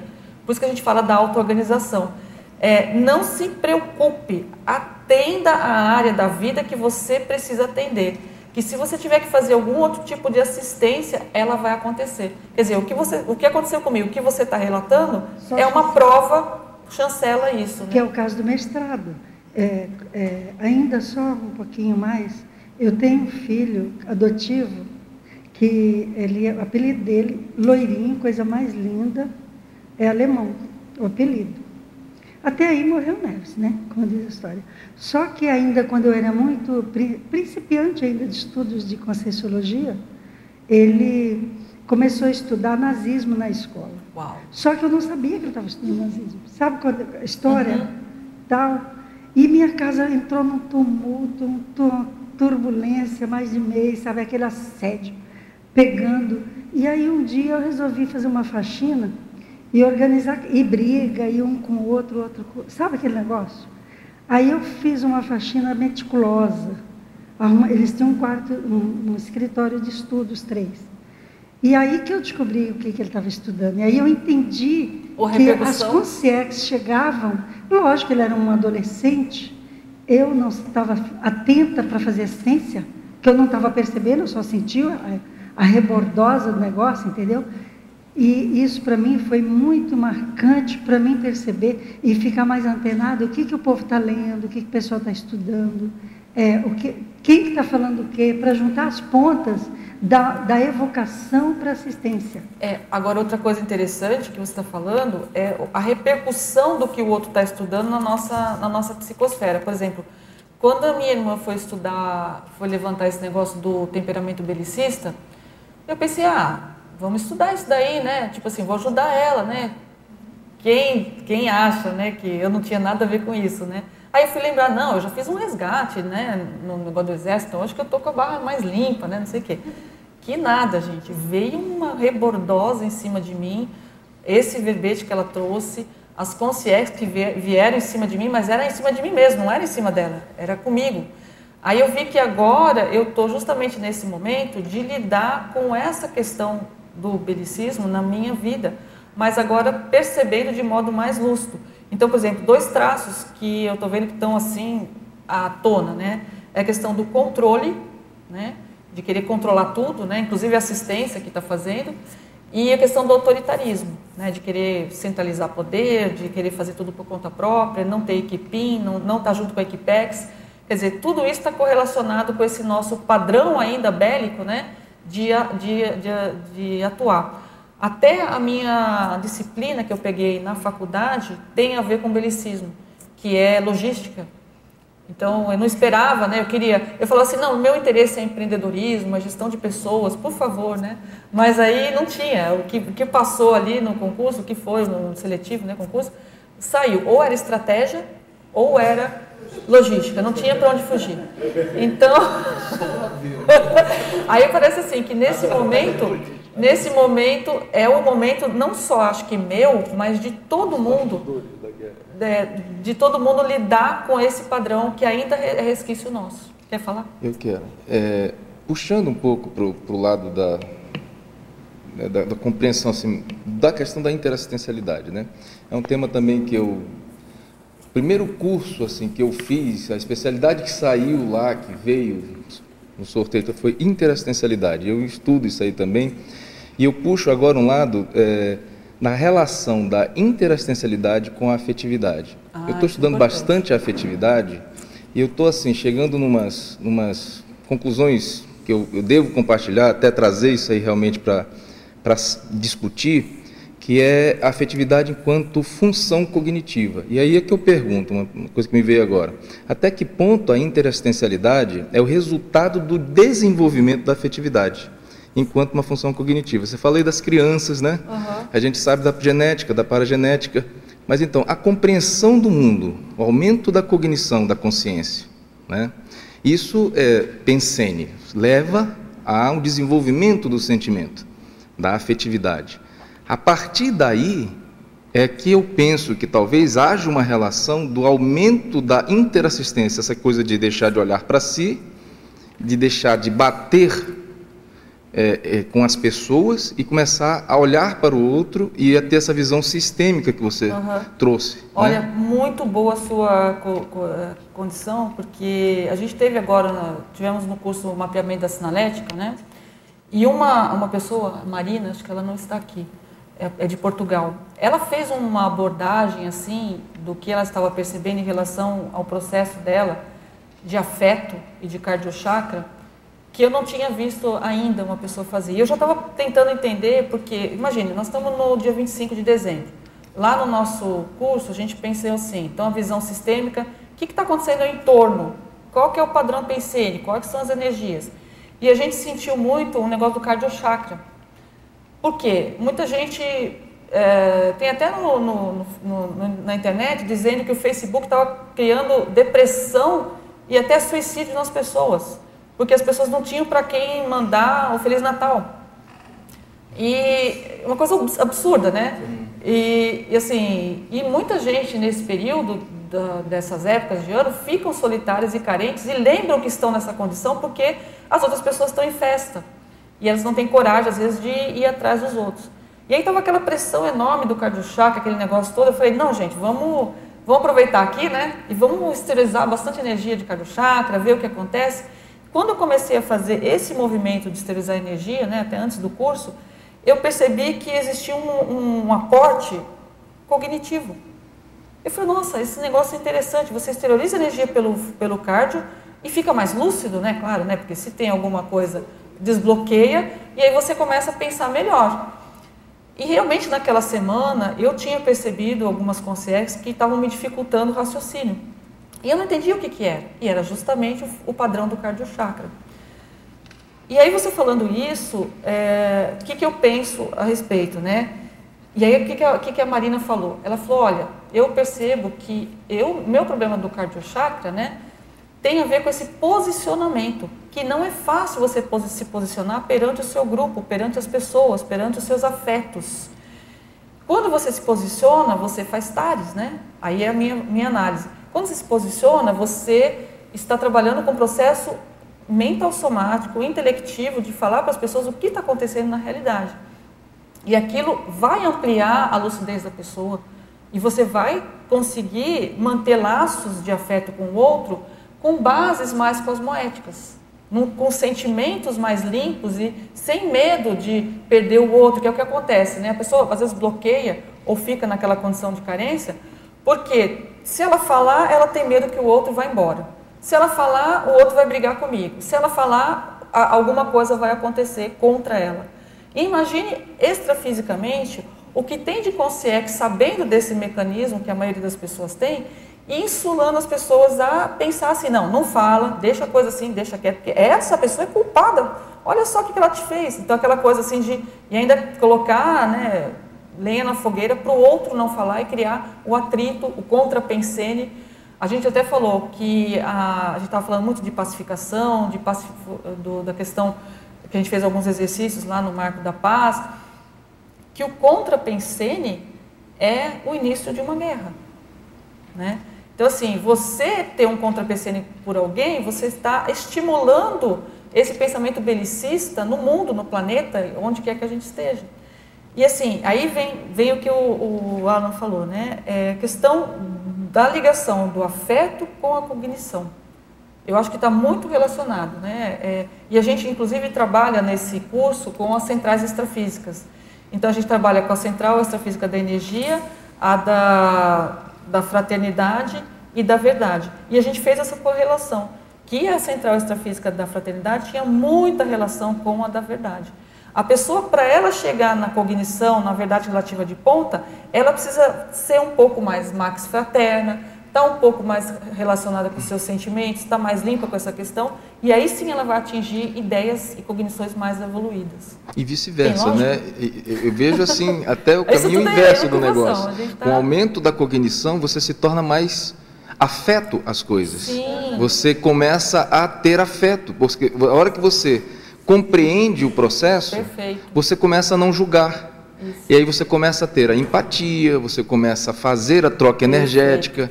Né? A partir do momento que você não conhece, você não consegue é, empatizar. Aí vem essa questão do contrapensene, realmente, uhum. né? Eu, eu vejo muito por aí. Então a interassistencialidade, essa... ela qualifica. É, é, eu estou vendo ali no memorando, né, você tem inclusive ali uma, um crescendo, ele bota autotransafetividade já quase no final. Quase né? no final, né? Então você precisa de toda uma série de atitudes que eu acho que são esses posicionamentos que você está falando né? ali, auto-absolutismo, né, a cosmoética, aumentar a cosmovisão, a descrença, né, partir para a desperdiçar, para você chegar num, num, num conjunto de cognição que te traga a possibilidade de realmente ser afetivo e ter essa transafetividade. É, eu acho né? que esse assunto merece a gente se aprofundar mais e parece que a gente está descobrindo alguma coisa ali que vai melhorar a nossa lucidez, ampliar nossa cognição e Legal. muito bom. Eu pesquiso sobre paz e realmente é o processo da afetividade tem a gente demanda um, a gente ter uma abordagem melhor a respeito.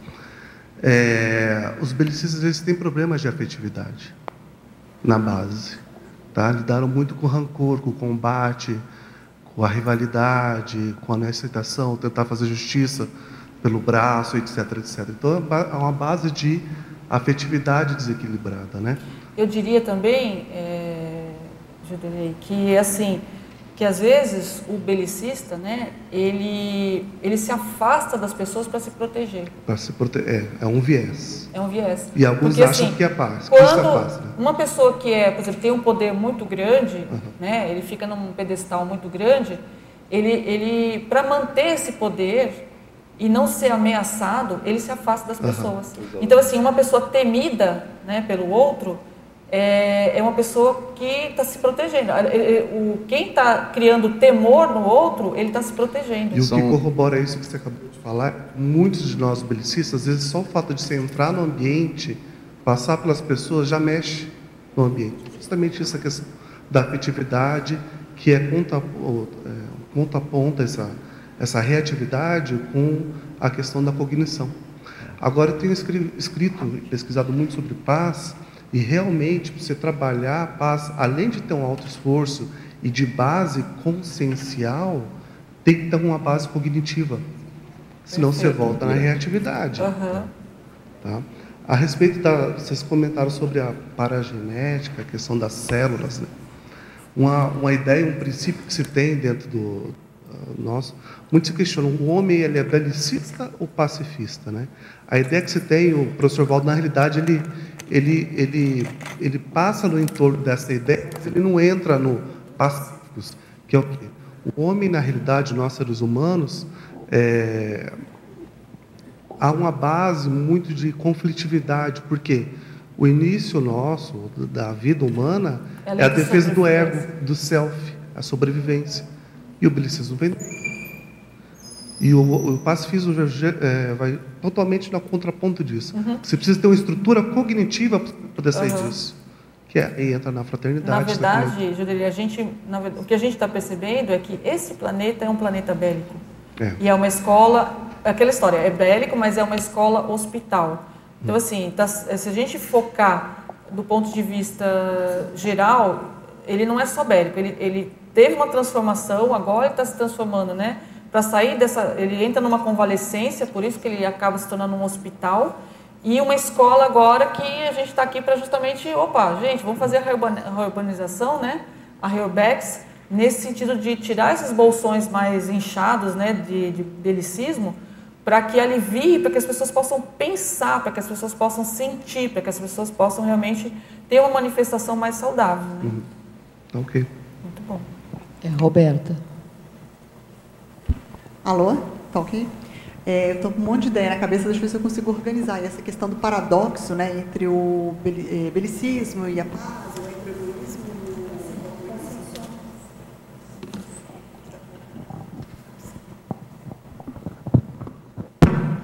Então, é esses paradoxos. Né? E lembrando também da fala do David Hume, né, que a gente ajuda quem está fora do nosso círculo familiar, Isso. querendo uma retribuição. Aí o que eu pensei disso tudo, né? É que quando a gente, o ser humano tem a parte biológica, né, dos genes, mas a gente sabe que tem a parte espiritual, evolutiva, né? Sim. E a gente precisa dominar os genes, porque se a gente vai a só pelo, pelo, pelo instintivo, aí tem aquele instinto de você se defender, defender o meu Sim. e do meu grupo e da minha espécie, né? Mas até quando eu quero defender o meu e da minha espécie, o Rio, eu acho que está falando é isso quando você fala assim, eu vou ajudar a minha comunidade, né, ou que está fora da minha família, eu vou ser, essa reciprocidade, eu não sei se ele está querendo dizer assim, ah, eu vou ganhar alguma coisa em troca é, diretamente, mas assim, se todos estão bem, se a comunidade está bem, se meu país está bem, né, uhum. eu também vou estar tá melhor. Entendi. Então é um egoísmo, o altruísmo é egoísta. egoísta. Então assim, quando a gente ajuda um grupo, né, fora da nossa família, assim, a gente vai ganhar com isso. Sim. Porque vai estar num ambiente melhor. É, é o negócio do hospital escola. É. Se o planeta está melhor, eu vou ajudar os outros porque eu quero viver num mundo melhor. Perfeito. Então, é um paradoxo entre é um o altruísmo e o egoísmo, mas é uma evolução. Aqui, é. O Martin Seligman, ele fala é, da pessoa que busca a felicidade pela gratificação. Uhum. Que um dos grandes meios da pessoa ser feliz é ajudando os outros. Isso. Então, assim, e aí ele fala que existem coisas que são é, satisfações, são, você fez uma satisfação de um desejo, uhum. mas a gratificação ela é mais duradoura e mais profunda e tem relação uhum. com essas ações é, que você faz perante o outro, né, perante as outras pessoas, que tem relação com o amor, com a generosidade. E aí a pessoa acaba criando uma memória de gratificação é, muito mais prolongada do que simplesmente, ah, eu vou comer um chocolate agora, vou me sentir bem, né? Um panetone, né? Um, um sorvete, dentro, dentro e vou me sentir bem, né? Dar uma, uma alegria momentânea, né? É. Mas essa, essa a felicidade que ele chama de autêntica Plena, né, e mais permanente, ela estaria ligada à condição da pessoa ser mais assistencial porque para ela, o outro. Porque ela vai estar criando um isso, ambiente exatamente. melhor para todos. E ela percebe é. que isso ajuda, que isso vai ter um benefício. Está correto. E aí eu acho que tem esse processo evolutivo, nesse, nesse, que cria esse paradoxo, mas eu acho que na verdade é uma evolução, que é aquela pessoa que acha que vai ter uma vida melhor para si, para o seu grupo, se ela for agressiva e defender o seu. Então, eu vou defender o meu para garantir o, as minhas condições. Uhum. E quem vai evoluindo, isso eu acho que tem o processo biológico e tem o processo é, consciencial.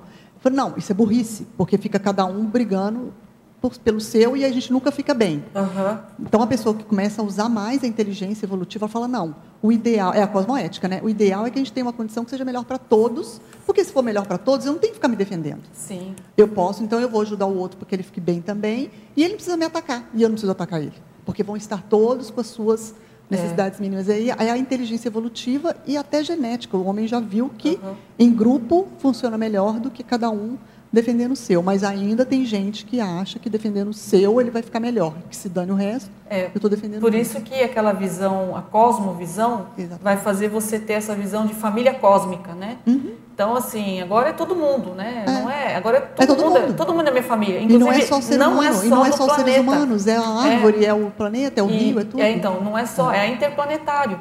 Então, assim, se você começar a pensar numa família cósmica, você uhum. amplia a sua cosmovisão e, e essa condição de visão sistêmica, né?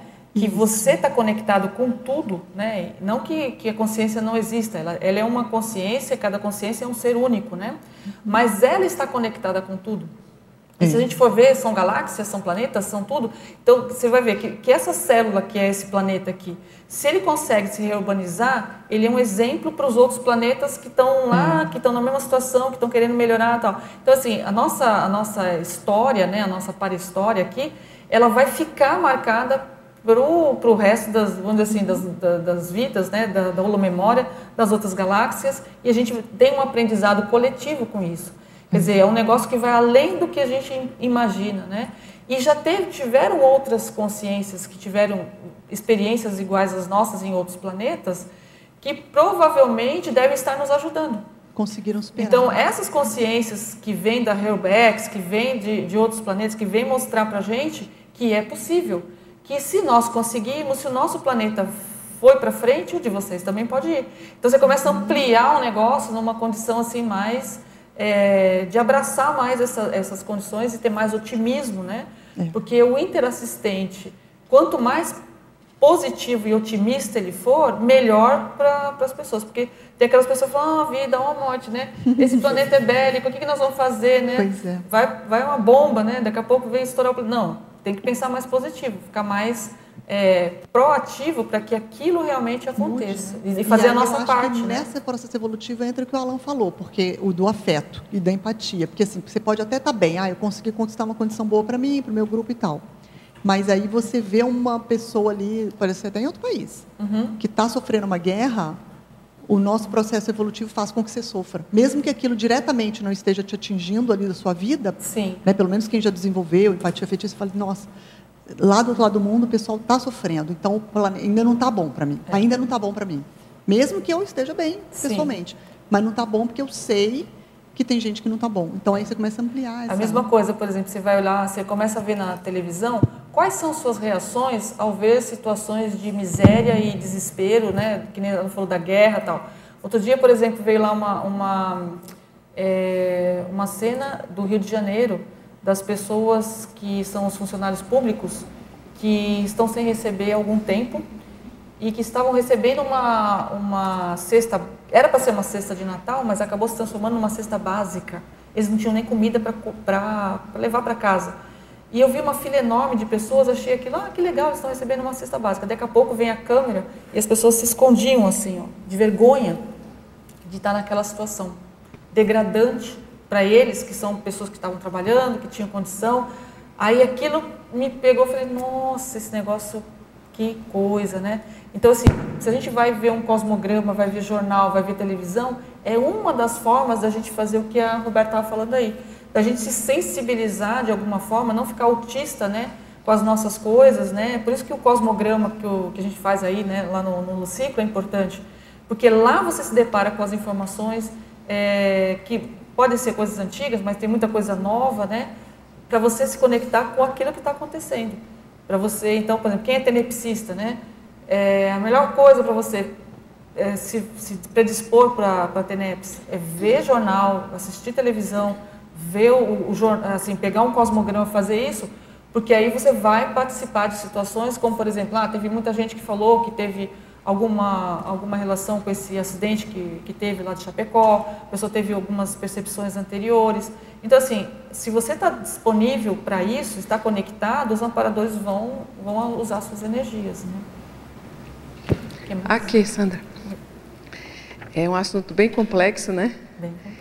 Eu até falei para você outro dia que me deu a ideia de fazer um verbete é, alfabetização interassistencial, Muito né? bom. Porque eu acho que a gente está aprendendo mesmo, assim, é uma questão de Sinapse, neossinapse. é, neossinapses, a forma como a gente fez assistência até hoje, a questão da TACOM, e o que move a gente, aquela intenção ainda é muito relacionada ao nosso ego. A gente faz do outro um objeto, às vezes naquela. Você acha que está fazendo assistência, mas não vê muito a questão do outro, né? Você acha que o melhor para ele é aquilo que você está pensando. Então, ainda é tratando o outro nessa forma de objeto, né? E, e assim. E eu vejo que isso é um desenvolvimento, é uma aprendizagem, né? e a gente está começando a entender Começando. um, alguma coisa relacionada a essa questão da interassistência, né? E, e aí aqui quando você bota, né, aqui na técnica do follow-up interassistencial, a profilaxia das imaturidades conscienciais, daí assim eu, eu, eu pontuei que eu acho que o assistente, né, quem está querendo fazer a, a, a interassistência, qualificar, que a gente precisa de mais maturidade mesmo, né? Assim, menos ego, mais maturidade. E, e não é fácil isso. Não. Não é. Porque é muito automático, né? Você está lá com o outro, o que, é que o outro precisa? Não. O que é que eu acho que o outro É. precisa? Que isso, isso, isso, isso, isso. E aí, ó, eu acho que esse ponto é super importante Então, para a gente observar. Concordo. Nós tivemos uma, uma experiência lá na dinâmica da, do acolhimento interassistencial, né, que a gente faz com a Patrícia Pelarice. Um dos monitores, que é o Frederico Falcão, é é que a gente se- sempre fica lá tentando mapear o que, que é o padrão do acolhimento, o que, que é o padrão, o que está acontecendo naquele dia, porque tem uma sequência de técnicas que é para favorecer o acolhimento, orientação, encaminhamento e o follow-up. E no dia que nem era do follow-up, era do encaminhamento, ele teve uma inspiração sobre o follow-up. E ele falou assim: olha, o que me veio agora né, no campo é assim, que às vezes a gente não faz o follow-up com medo de saber que a nossa assistência foi uma caca, entendeu? Foi uma assistência falha, né? E aí todo mundo, uxa, é verdade, né? A gente faz o negócio, sai correndo e não quer nem saber se, se deu certo. Vamos pro próximo. Então isso não qualifica e outra coisa, mexe com o nosso ego, né? Olha, eu pensei que eu estivesse abafando, né? Eu achei que eu tivesse feito a melhor assistência do mundo E aí você vai ver lá, a pessoa está toda atrapalhada da vida com aquela informação que você deu para ela, que não era para dar, não sei o quê, que você foi, a, a, ultrapassou o limite da pessoa e desorganizou, às vezes até assediou a pessoa, mas ainda. Aí eu recebi essa semana uma coisa bem engraçada né, no, no, no, no WhatsApp. Um cara, ele achou um. que ele achou que era um, uma como é que é a tartaruga que vai para o mar, que, que, você coloca no mar? Tem um nome, tem o cágado, tem a tartaruga, tem, o, tem uns nomes. Tartaruga, né? Que é, vai no mar. E tem um outro que não vive no mar, né? Que é o jabuti. Ah, então. A pessoa achou um jabuti e achou que era uma tartaruga. E aí ela quis salvar. Isso. Aí se vê a pessoa indo lá e colocando na. No, Cheio de boa intenção. Cheio de né? boa intenção, né? O que, que ela fez? Matou o bichinho. Então, assim. Então, assim, a pessoa quis tanto ajudar. É a mesma coisa que acontece às vezes com a gente que gosta de animalzinho, né, dos cachorros. Às vezes o cachorro saiu de casa para dar uma voltinha. E você vai lá e resgata o cachorro. E ele nunca mais volta para casa dele. Quem já fez isso alguma vez? Às vezes a pessoa faz esse negócio. Eu, por exemplo, eu vi lá um cachorrinho bonitinho demais. Aí eu falei, não, acho que esse cachorro deve ter dono, não é possível. Aí eu pus no Face, o negócio, aí apareceu o dono. Mas e se não consegue achar? Você acha que está fazendo uma ótima boa ação e aí quando você vai ver o resultado, ficou, né? O cachorro não tinha. Só, só pegando esse assunto, né? O projeto Tamar, que cuida das tartarugas, eu acho super interessante. Eles acompanham, fazem a questão do ovo eclodir mas eles deixam a tartaruguinha lá longe, sozinha e ir para o mar, né? Isso. Então a gente tem que saber realmente Também. respeitar o tempo, uhum. a, o crescimento, o crescimento da, né? da, pessoa, né? Bom, Isso mas... que você falou, só, só para ajudar nessa, nesse pensamento, eu penso assim, que a gente está chegando à conclusão que um, um nosso maior objetivo dentro da interassistenciologia é da autonomia consciencial, né? Então a gente vê assim até que ponto que aquela coisa está tá podendo andar sozinho, né? Está podendo andar sozinho, então vamos lá. Aí às vezes, às vezes a gente acha que ela não está andando sozinha e quer fazer ela ajudar demais. Aí acaba estragando, né? É, mas eu queria voltar no, no assunto que, que o Alan tocou aqui, que foi é a questão da cognição com a questão da afetividade, das nossas reações, né? O, no Homo sapiens pacíficos, o professor Valdo toca muito nesse assunto, na questão uhum. de que os grandes conflitos os mundiais começam com pequenos atritos individuais, né, principalmente é, movidos pelo emocional. E a gente viu o exemplo disso agora, semana passada, a gente estava até no acoplamentário, quando no mesmo dia aconteceu a morte do embaixador russo lá em Ankara, o ataque na festa natalina em Berlim e o ataque em Zurique também, né?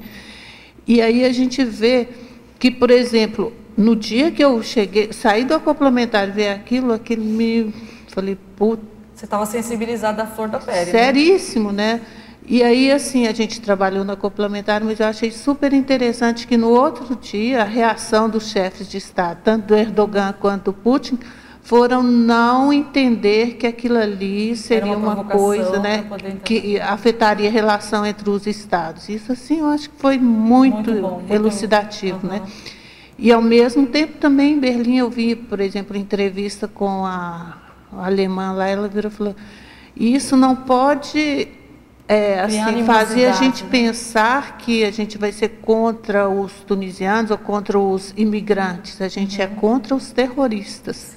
Né? Assim, então, essa questão da cognição, tá né? na hora que acontece né? o atrito, parar para refletir, uhum. usar a cognição, realmente é a, é, modifica tudo. Né? E também eu lembrei, vocês falando de ETs aí, que o professor Valdo fala, isso ele, eu ouvi ele falando isso em Minas, né? que a questão dos ETs apareceram mais depois da Segunda Guerra Mundial, principalmente em função da reurbanização, e que os ETs que estão sendo permitidos chegar pelo, pelo movimento da Reurbex são ETs que vão ajudar. Perfeito. Porque com CIEX para melhorar, nós já temos muita na paratroposfera, né? Uhum. Então, assim, as que estão sendo permitidas chegar são, vão, vão vir no sentido de ajudar a Reubex. E é justamente, provavelmente, de, de planetas que já tenham É, resolvido, mais né, desenvolvidas, aquela mais solução, maduras. né, cosmoética da situação. Posso complementar o que a Patrícia falou ali? É, a gente é, refletir o quanto a gente tem pensenes belicistas contra as pessoas bélicas. É. Então, assim, é, é, essa reação, eu vejo muito isso na internet, né? Alguém denuncia que alguém fez um ato, assim, horrível. Horrível. A pessoa fez uma coisa horrível. Nem vou relatar. Aí, em vez de tentar ajudar a vítima né, dessa pessoa e tal, as pessoas atacam a pessoa que fez a coisa horrível de um jeito, assim, tão horroroso, tão horroroso, que, que se a pessoa entendesse um pouquinho de assédio, de pensanidade, de energia, porque aquilo só aumenta, né? Sim, animosidade, né? Vira uma Eu guerra sei ali. que eu eu tenho um que que advogado isso? aqui, acho que você é dessa área né, de mediação, parece que tem um sistema hoje que eles colocam as pessoas uma de frente para a outra, né, o, quem cometeu o crime com o- a vítima. Mediação de conflitos, mas tem um nome hoje que eles estão utilizando, né? Justiça restaurativa. Eu acho que isso vai começar a acontecer nessas células menores, né? Até ampliar isso para um nível mais amplo, né? E até extrafísico. Acho que essa que vai ser a técnica, né? É Bem avançado isso O daí. caminho né? do futuro, né? É o caminho. Eu Eu achei é super aí, avançado é. quando eu fiquei sabendo disso. Pode. Só o teste. Ah, o teste. Então, rapidinho. É, o item 5, desapego, não poderia dar uma ideia aqui de desistência? E a despede-se temporariamente não ficaria melhor?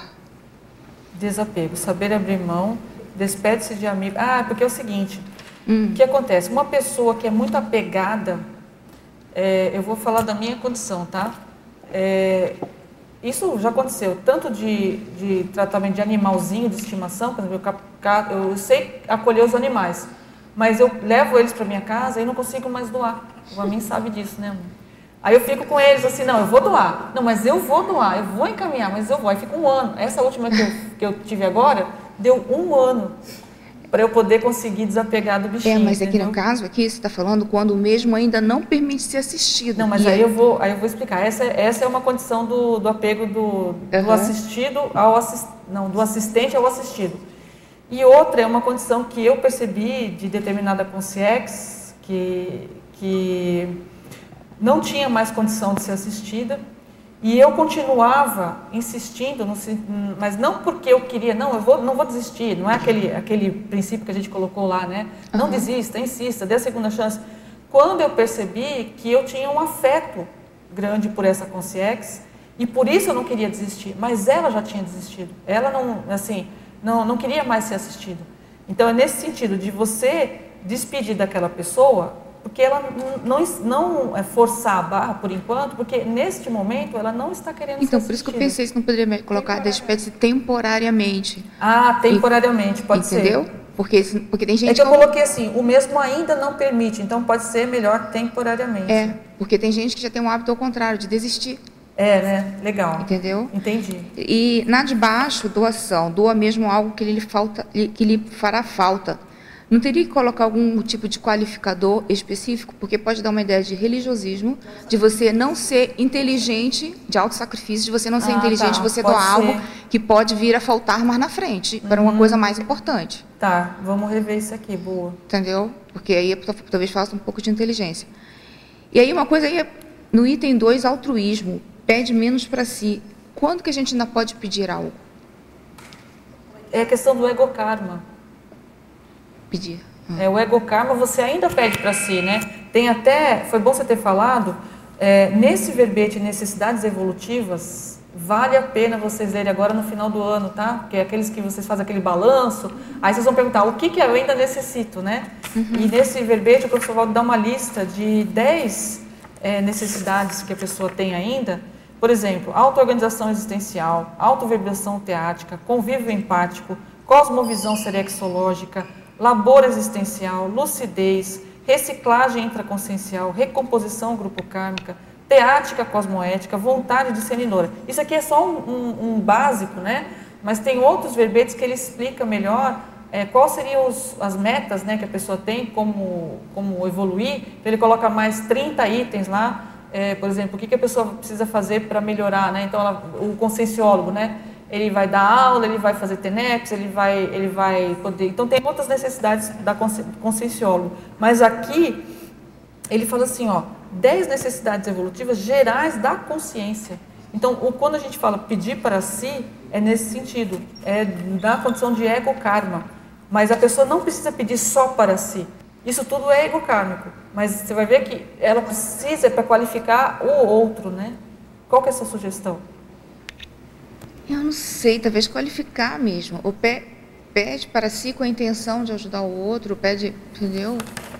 Que é, você pede para você, mas não é, é, já é com outra visão. É, pedir mais, é, pede menos para si e mais para os outros. Tá? Mas, mas a gente vai rever, vai, pode rever sim. Gente, é, nós vamos fazer agora um sorteio, já que é de Natal, né? Quem assinou o livro, é, nós vamos fazer um sorteio aqui, é a Interpares que está doando.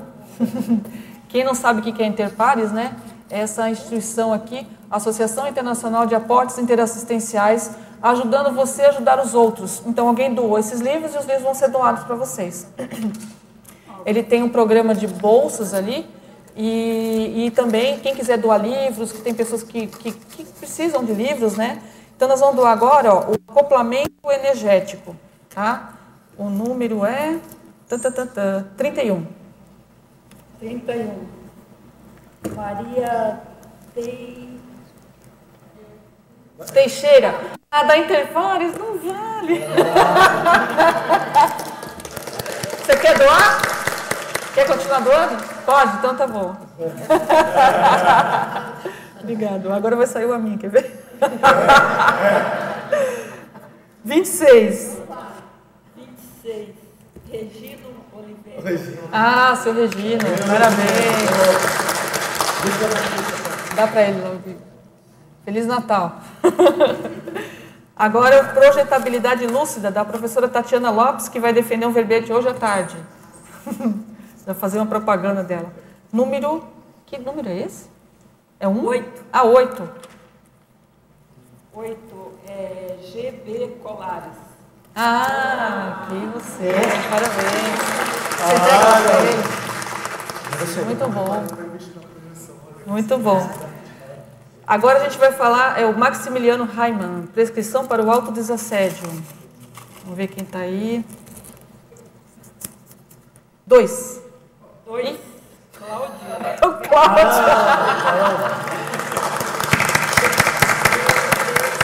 Melada, hein, gente? É Parabéns, feliz ano novo, feliz Natal. e alguém entrega para ele. Não é marmelada, não. Não é marmelada. Maria. É, né? Olá, Cláudia. Obrigado. Para você. Ótimo. Tudo de bom.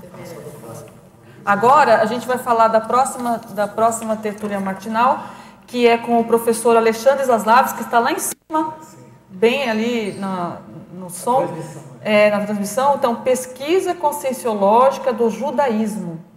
Maxi-dissidenciologia. Não percam. Dia 1 de janeiro de 2017. Começa com É, exatamente. Então, pessoal, agradeço aí a todos e vamos em frente.